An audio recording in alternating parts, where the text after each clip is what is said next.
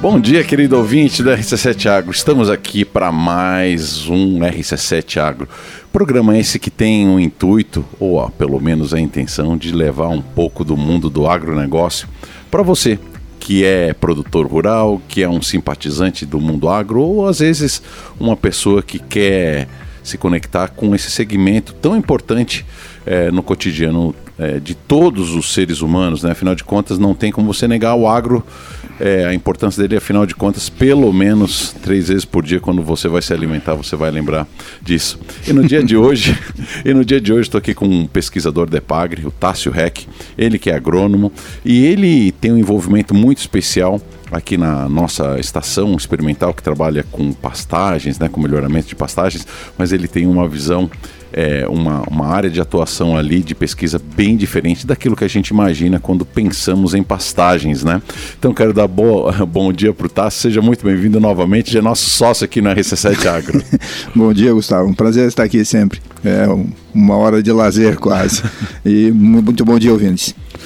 Tássio, olha só, eu queria que tu falasse um pouco, né? Porque nós temos vários agrônomos ali na, na, na estação experimental, né? E nós estamos falando de uma estação que já vem trabalhando é, há muitas décadas, né, em tudo que tange o, o, o, melhoramento, a rentabilidade das pastagens, quando a gente fala no gado, né, então isso é histórico é, na nossa região, né?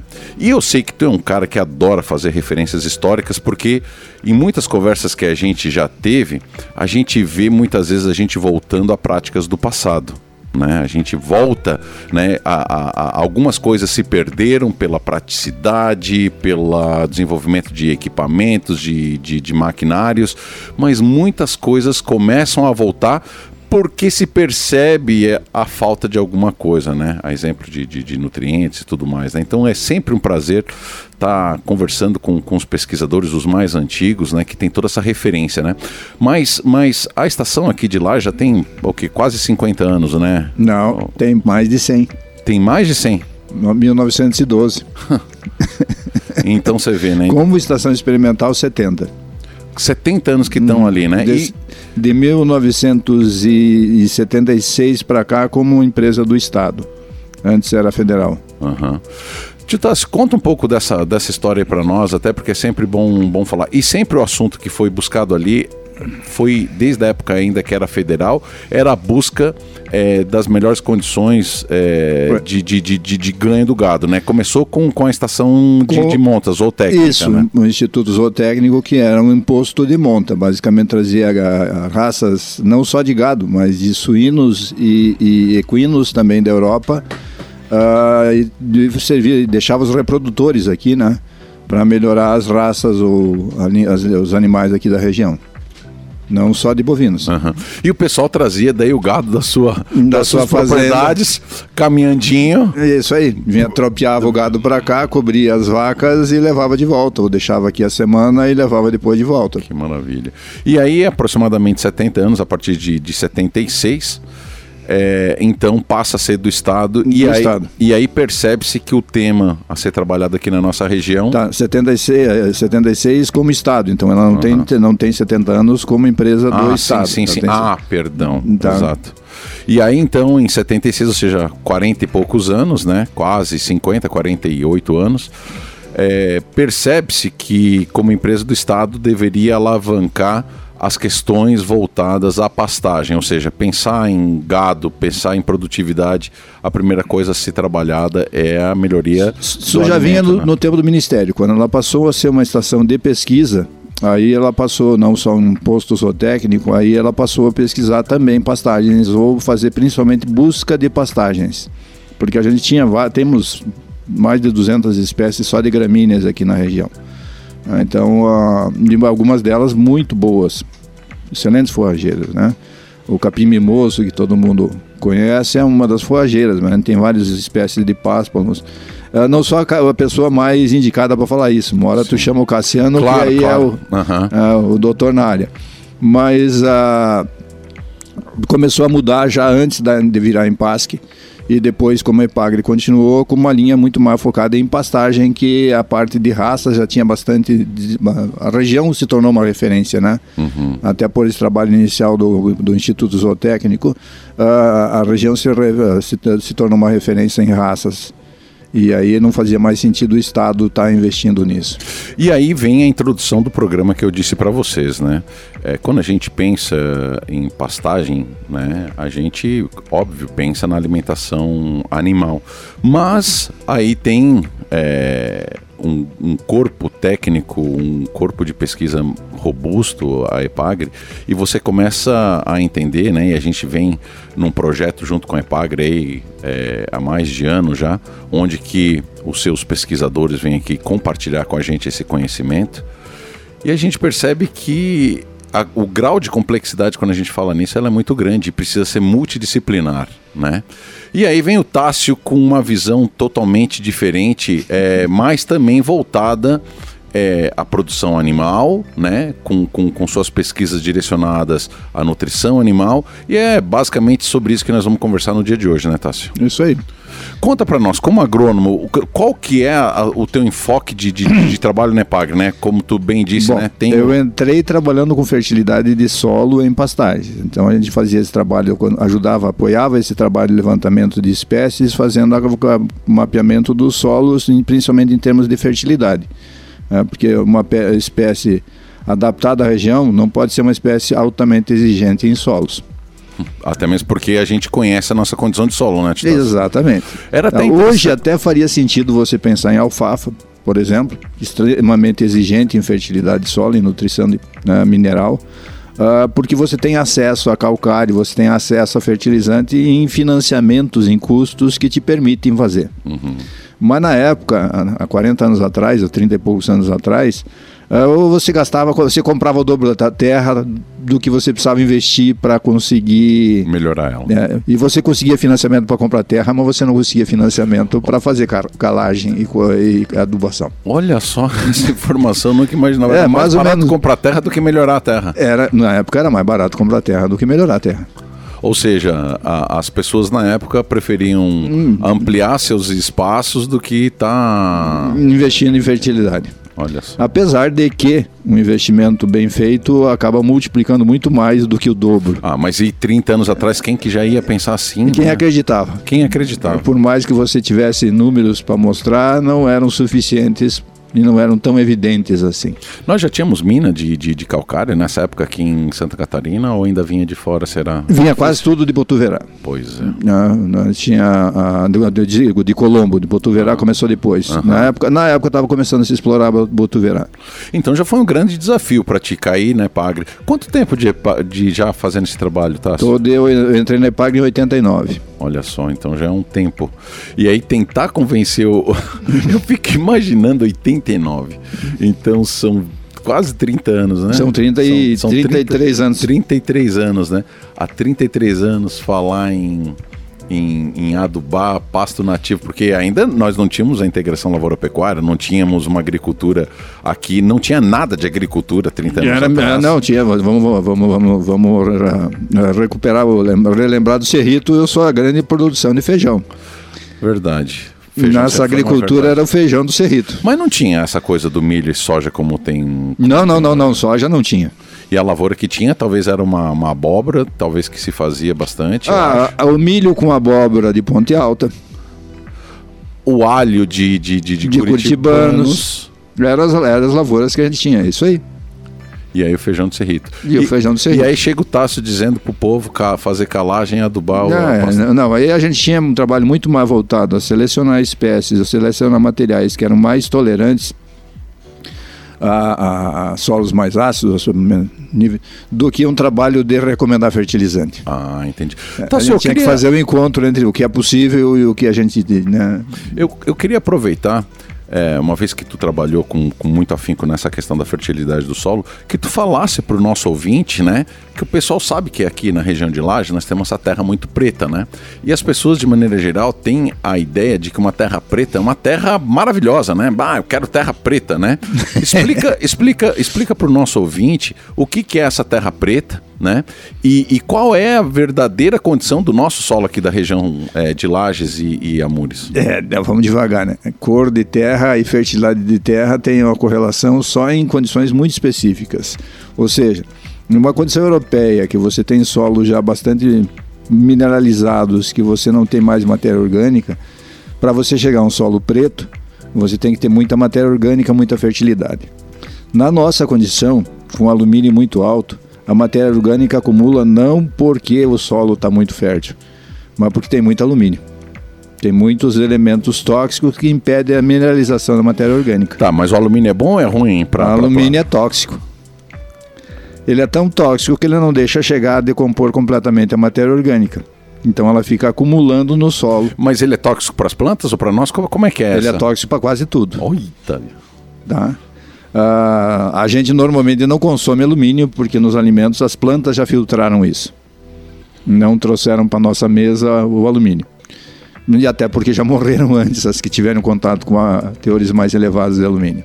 Por isso que a gente faz a calagem. Quando a gente faz a calagem, você eleva o pH do solo, em pH mais elevado ele precipita e não fica mais disponível para a planta. Então ele vai formar solo terra mesmo, uma, uma substância sólida que não entra, em, não, não dissolve. Então é isso que se, o que se faz quando se faz calagem. Você tenta eliminar o alumínio. Ô Tássio, é, é, interessante a gente falar sobre essa questão de calagem, né? Que eu tento fazer sempre uma analogia é, como, como o solo é química pura, né? É química pura, né? É como se tivesse é, o tempo todo brigando para soltar e liberar nutrientes, né? Como se fosse um ímã atraindo ou, o, o... ou não atraindo elementos, né? Tu poderia fazer uma analogia para nós, para o nosso ouvinte entender do que, que se trata? De maneira bem simples, né? é que não é uma coisa simples. A, a questão da química do solo está sempre ligada à orgânica também. Então tu tem uma química, tu tem uma biologia, tu tem uma interação entre uh, dinâmicas diferentes. Mas é isso aí. Uh, o, o, solo é uma, uma superfície de troca uh, que disponibiliza coisas boas e coisas ruins. A maneira que a gente tem mais fácil de tentar controlar as coisas boas e ruins é com a acidez do solo, pH. Normalmente, quando você tem um solo muito ácido, você vai ter muito alumínio e ferro em excesso. Ferro, manganês.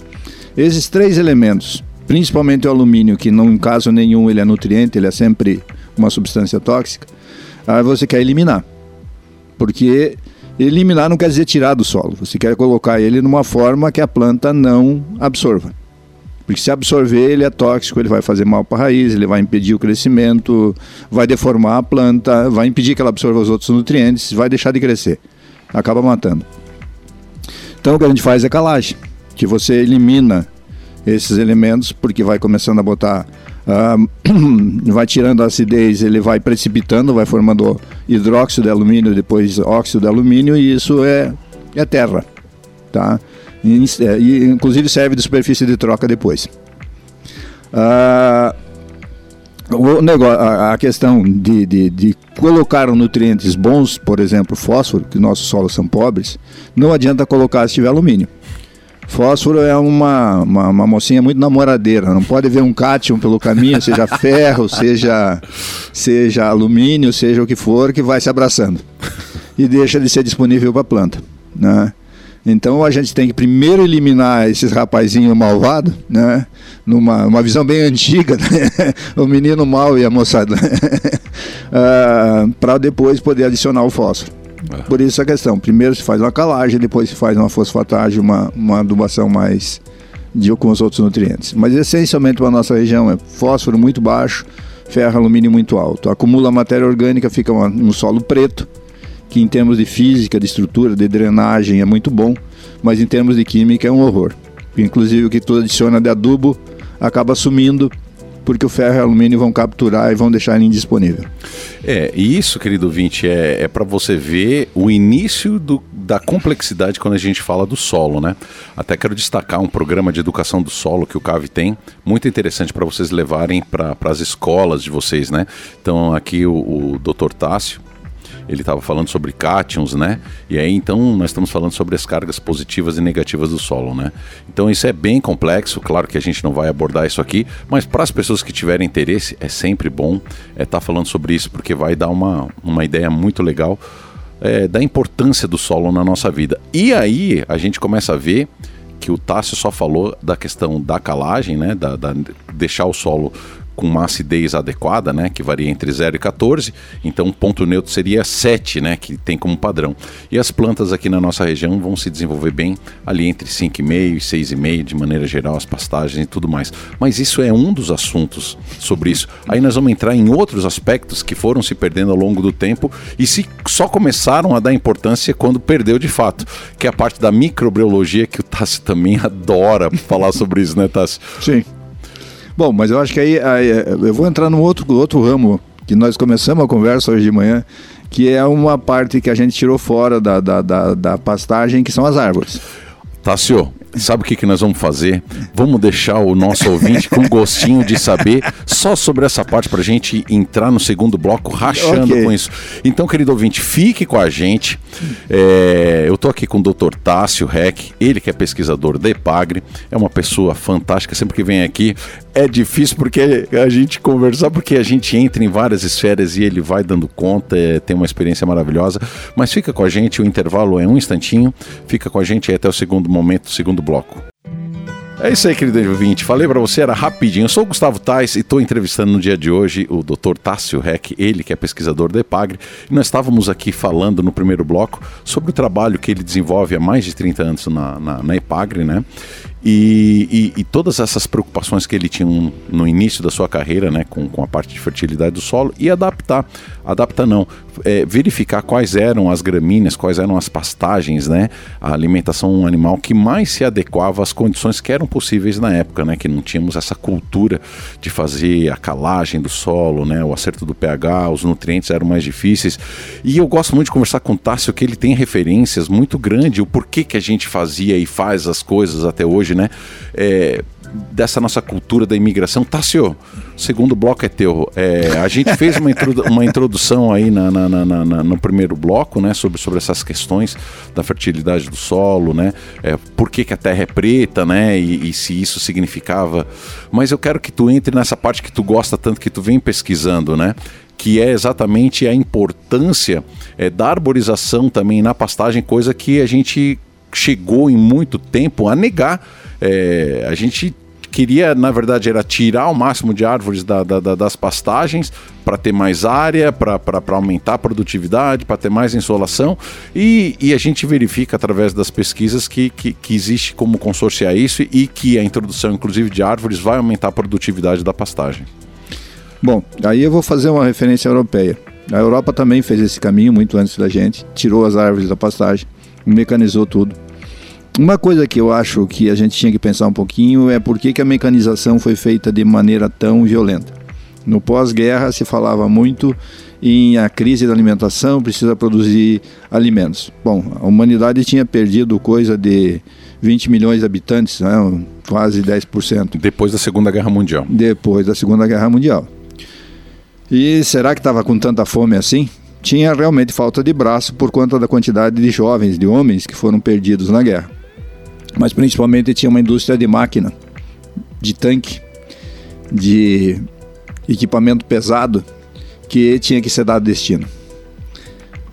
E a venda do trator, a imposição do trator, dos euro, do, do europeu e principalmente do americano fornecendo equipamento, trator, jeep uh, para o mundo inteiro e financiando, né, criando uma dívida para nós pagar, uh, foi muito grande, não tanto pela fome, mas principalmente por um destino para a indústria de armas. Isso também vale para alguns herbicidas e inseticidas. Uh, Criou-se uma necessidade, assim como uma garrafinha d'água, que também é uma necessidade criada, muito mais do que uma necessidade real. Se fez uma campanha muito grande, patrocinada. No caso da, da água, é bem marcante, porque a Pepsi pagou essa campanha, de falar mal da água de torneira, para que todo mundo tivesse que usar a sua garrafinha d'água, a água engarrafada numa lógica industrial de que refrigerante nem todo mundo precisa tomar e um, um dia isso vai ser um problema. Água todo mundo precisa tomar e isso sempre vai ser vendido. Então essa ideia da venda d'água é uma coisa que em muitas culturas ainda não serve, mas a gente comprou bem. E a gente comprou fertilizante, a gente comprou trator, uh, não na escala e não na velocidade que talvez a gente precisasse. Não estou dizendo que, tem que não tem que mecanizar, que não tem que ter trator, não estou dizendo isso. Estou dizendo que a velocidade, a maneira, o processo que foi feito, o tipo de equipamento que a gente foi, talvez não fosse o mais adequado. Hoje é muito difícil questionar, porque já aconteceu, não tem como fazer, fazer a história diferente. Mas vamos voltar para as árvores. Então, uma das coisas para poder fazer uma mecanização em escala é tirar a árvore. Tem uma vantagem sim, tu aumenta a exposição ao sol, tu aumenta a, a quantidade de, então, de energia que a pastagem tem para poder utilizar, porque a energia da pastagem é o sol. Uh, por outro lado, você diminui o segundo fator de produção, que é a água muitas vezes mais restritivo do que a, a, a própria insolação. E aí é que vem o negócio, equilíbrio de sombreamento. Se eu tenho muita árvore, eu vou ter um concorrente por água e luz. Se eu tenho uma quantidade adequada de árvore, eu posso diminuir a demanda d'água, porque a presença da árvore diminui a velocidade do vento diminui a exposição do sol, diminui a evapotranspiração. Quando eu aumento muito, ela vai aumentar a superfície de evapotranspiração, porque tem um monte de folha numa árvore, e vai ser uma concorrente que não vai deixar chegar nem luz e não vai disponibilizar água para as plantas. Apesar de que a água extraída pelas árvores normalmente é extraída de uma camada mais profunda do que as gramíneas. Então a concorrência por água é muito pequena. Olha só, querido vinte, é é muito legal o que o Tassi está dizendo e eu quero, eu quero reforçar porque é muito importante que vocês entendam isso. A natureza parece, e a gente diz que ela é perfeita e de fato ela é perfeita. Mas não pense que as plantinhas estão ali todas amiguinhas uma com a outra, tá? É, na natureza, as plantas estão o tempo todo competindo por pelo menos três é, coisas que são essenciais para ela: luz, para fazer a fotossíntese, como toda criança aprende isso na pré-escola, luz, água e nutrientes. Né? Então, o que o, que o Dr. Tassi está dizendo é o seguinte: por causa da mecanização, nós tivemos que tirar muitas árvores, afinal de, de contas, é, a tirada de árvores faz que renda mais o trabalho da, da, da máquina, é menos manobra, ela vai mais para frente, enfim, né? Mas ele está resgatando é, dois pontos que eu achei muito interessante que, que, que, eu não tinha refletido, né? Claro, se você tem a quantidade adequada de árvores, ela vai fazer sombra na grama, logo não vai perder tanta água por conta da insolação, aquele solo que está abaixo. Então, olha só a riqueza de tudo isso que, que, que o Dr. Tassi está dizendo, mas por isso que o estudo é importante, na perspectiva de saber, tá, e qual que é a quantidade ideal disso aí, né, doutor? Não sei se falei alguma besteira. Não, não, é isso mesmo. Não é não só a incidência de sol, mas principalmente a, a incidência do vento. Também o vento resseca, né? O vento arrasta a água, né? Uh, ele retira a gota por, por esforço mecânico. Né? Uhum. Então, a quantidade de água, de água que precisa ter no ar para manter a umidade relativa é muito maior quando tem vento do que não tem. Sabe o que eu estou pensando agora também? Eu não sei em que país que eles colocam sombrites na horizontal para captar no Chile. Para captar como é que se diz a umidade a, do ar? o orvalho. O orvalho né? Sim. e a árvore vai servir também nessa nessa nessa nessa perspectiva? Capaz de sim com certeza. Ela tem essa perspectiva também. Em geral ela não deixa já formar o orvalho porque ela vai equilibrando isso previamente. Então já vai é, é, um, é mais complexo. Uhum. é bastante complexo. Mas eu queria ainda resgatar um pouco mais da complexidade e buscar um estudo que foi feito agora se eu não me engano 2019 mas é um resgate histórico do que se pesquisa em, em arbóreas em, dentro de pastagens na Europa. E a visão dos produtores e dos cientistas a respeito da árvore na pastagem. Bom, até 1920, até a década de 1920, quando a mecanização era incipiente, a árvore era principalmente uma forrageira. Tá? Se tinha que ter árvore. Primeiro, porque os animais que se tinham eram adaptados a áreas de floresta com pasto, não de pastagem com árvore. e por consequência eles sabiam comer árvores. Como a gente ainda tem a maior parte das raças zebuínas, né, das raças mais africanizadas e os nossos serranos aqui também, bastante uh, sabidos em escolher as árvores para consumir. E depois da década de 40 até a década de 60, dependendo da região da Europa, as árvores eram vistas como remédio. O boi procura a árvore para saciar as suas necessidades que vão além da nutrição. Assim como a gente procura tempero, a gente procura diversidade de alimentos. Os, boi, os bovinos também têm essa necessidade. Só as gramíneas ou só aquele conjunto gramínea leguminosa que a gente normalmente trabalha não atende todas as necessidades dos animais. Um viés disso é a parte mineral. Que as árvores, tu estava falando que as plantas concorrem, as gramíneas e as arbóreas concorrem por nutrientes, concorrem por minerais, uh, mas não são exatamente os mesmos. O perfil de extração de nutrientes das arbóreas é diferente do perfil de extração de nutrientes das gramíneas. As gramíneas, em geral, têm uma diversidade maior de nutrientes e de micronutrientes.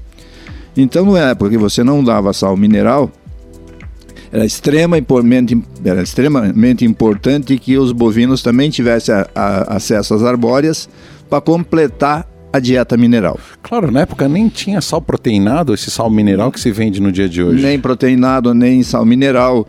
Uh, então era. Ou seja, nós cometemos um erro gigante na época, porque, ou seja, é, eu me lembro de um programa, o próprio Aldinho é, aqui comentando, né?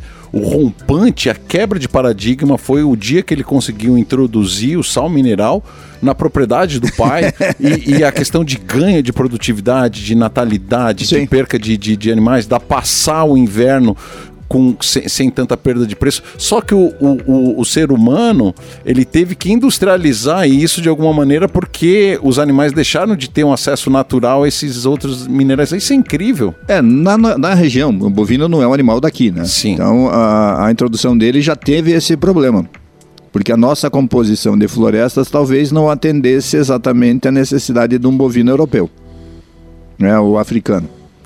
Uh, as nossas pastagens eram pastagens que se desenvolviam em solos extremamente ácidos, enquanto eles evoluíram em solos mais alcalinos. É, aí o africano não tinha resistência ao frio e por isso que não resistia aqui, mas tinha uma adaptação muito melhor a isso. E aí esse é um dos viés da, da, da, da do cruzamento que acaba dando rendimentos melhores. É, então você tem um animal com uma, uma, uma versatilidade maior. Uh, mas eu aí estou entrando numa área que eu não domino, eu vou voltar porque eu conheço. Depois disso, os europeus começaram a ver que na década de 50 e 60, 1950 1960, até o começo dos anos 70, e aí varia um pouquinho o país europeu, isso ainda continua, a arbórea é vista como remédio. A vaca tem que ter acesso porque ela precisa controlar suas verminoses, ela precisa controlar seus ectoparasitas, e ela consome plantas que lhe dão mais resistência. E isso hoje está começando agora, de 1912, são os trabalhos mais antigos que eu conheço a respeito disso, de plantas indutoras de imunidade. Então isso ainda está muito incipiente. E não é uma área que eu vou querer dominar porque requer um estudo muito mais veterinário do que agronômico. Eu posso, no máximo, auxiliar tentando identificar as espécies que têm determinadas características. Bom, então vocês notam que a, a, a arbórea na pastagem é muito mais do que sombra ou sol. Fantástico. Ela pode ser comida, ela pode ser mineral, ela pode ser, ser remédio. remédio. E tem um outro Caraca. fator etológico que é a questão de comportamento. Os animais evoluíram ah, com a presença de arbóreas. Então, se você notar, armão temporal, parece que vai chover, dá as primeiras gotas, os boizinhos vão tudo para baixo da árvore para debaixo das manchas. Mesmo que depois daquela chuva continue, eles vão começar a pastorear de volta, porque aquilo não é um problema para eles. Foi só aquele instinto de defesa. Aquela chuva de verão é fresca, é gostosa, até mais gostoso pastorear, ainda já vem a graminha molhada, né? Se não for muito forte a chuva, você vai ver que eles vão voltar tudo para o pastoreio. Mas essa questão de coevolução, presença de arbóreas, tem também uma questão de conforto. Os animais não estão ali só por questão de uh, uh, medidas, não é só uma questão assim de temperatura, tem uma questão evolutiva, tem uma questão de instinto. Isso é muito curioso no trabalho da Bélgica, que fez corredores entre, pra, entre a área de pastagem e a, a estrebaria, onde que se tira a ordenha, né, a sala de ordenha, que os animais podiam escolher um corredor arborizado, um corredor com sombrite, com proteção de sombra mecânica, e um com aspersores. Esse com os aspersores tinha a temperatura da água controlada para dar a temperatura ideal para o corpo do bicho. E em geral, só 20% dos animais preferiam o corredor com água. 80% preferiam, mesmo numa condição mais desconfortável, andar debaixo da árvore. Provavelmente porque instintivamente para eles, árvore é um lugar de mais conforto, ou é um lugar onde eles se sentem mais seguros. E eles faziam esse trajeto entre o, o pasto e a, pelo corredor arborizado. E essa é uma coisa que a gente esquece às vezes, porque nosso conforto, nós como pessoas ou nós como animais, Uh, temos muitas questões de conforto que não dizem respeito exatamente a números. Não é uma questão temperatura ótimo, sabor ideal. É aquele ambiente ideal, né? Aquele negócio pão seco com amigo às vezes é melhor do que churrasco entre inimigos, né?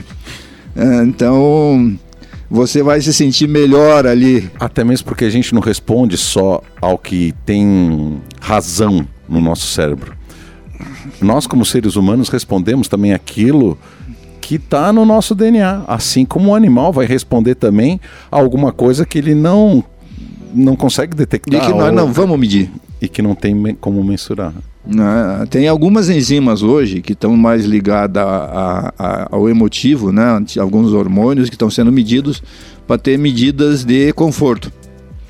Mas ela, esses são são coisas que fogem completamente à nossa área agronômica. Aí, aí eu vou, vou ficar nessa assim. Ah, temos que pensar de maneira mais abrangente. E aí não podemos pensar árvore só, sombra, não sombra.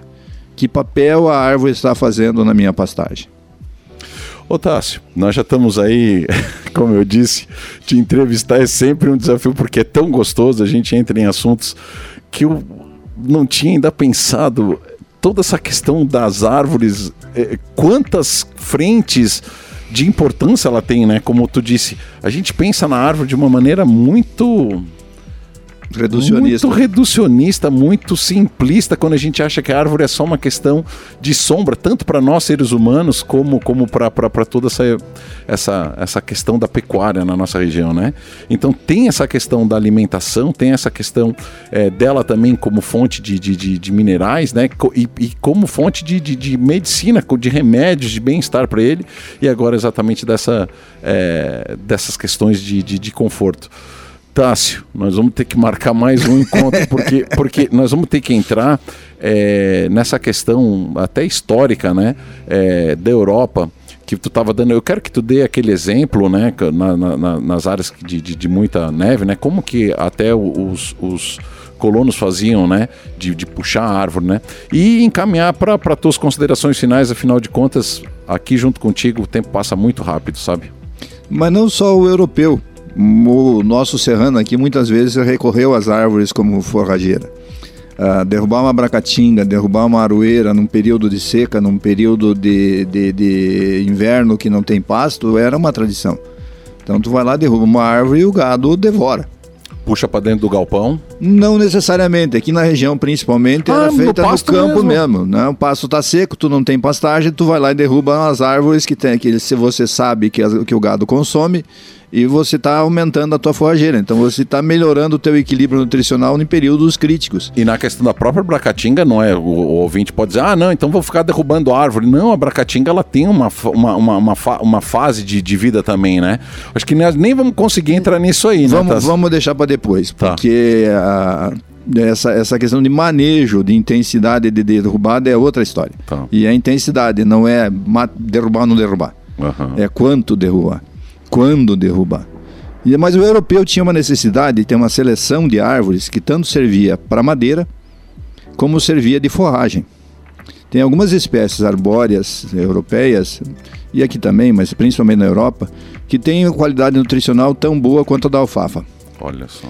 E eles levavam essas árvores, e uma característica de se conservar verde nas condições deles, por o, praticamente o verão inteiro. Então derrubava a árvore, levava para o galpão, aquilo ficava armazenado na árvore. ia secando a madeira, porque a folha inclusive ajudava a secar a madeira, e depois usava a madeira para lenha e para tábua mesmo, para escora, para madeira de, construção, e as folhas para alimentação animal. E na época que você tinha que cortar o pasto na foicinha, a alimentação animal na Europa, debaixo de neve, era o trigo, porque já se cortava o trigo para colher o grão, e a palha usava na alimentação animal no inverno. E aí precisava um complemento verde, que eram, na verdade, arbóreas, que se mantêm verde no inverno, ou que se mantêm verde mesmo abatidas no verão, se mantêm com as folhas verdes ou mais frescas até o inverno. Essa e outras histórias, querido ouvinte, aguardem o próximo episódio aqui com o Dr. Tássio Reck. Ele que é um queridão, meu Deus do céu, a gente, eu fico aqui delirando ouvindo essas histórias. Tássio, infelizmente o programa tem tempo, nós temos que correr. Quero te deixar aqui então um minutinho para que tu faça as tuas considerações finais e já aqui ansioso para que a gente tenha um novo momento para conversar sobre mais sobre a utilização das árvores na alimentação animal. Eu queria agradecer a RC7 e ao Gustavo essa oportunidade. É, é um desafio que eles têm de tentar transformar em linguagem simples. A gente cientista tem uma dificuldade grande e que eles encaram com uma com uma naturalidade muito boa. Então, agradeço imensamente esse trabalho de vocês e agradeço aos ouvintes por nos aturarem aí. É isso aí, querido ouvinte. Vamos deixar um abraço aí para todo o pessoal da Epagre. Quero agradecer aqui o Cassiano que vem capitaneando, organizando a agenda de todos esses brilhantes pesquisadores que nós temos aí da, dessa empresa de pesquisa agropecuária e extensão rural. Muito obrigado a todos vocês. E é isso aí, querido ouvinte do RC7 Agro. Se mantenha aí conectado com a gente. O RC7 é todos os dias, das 7h30 da manhã às 8h15.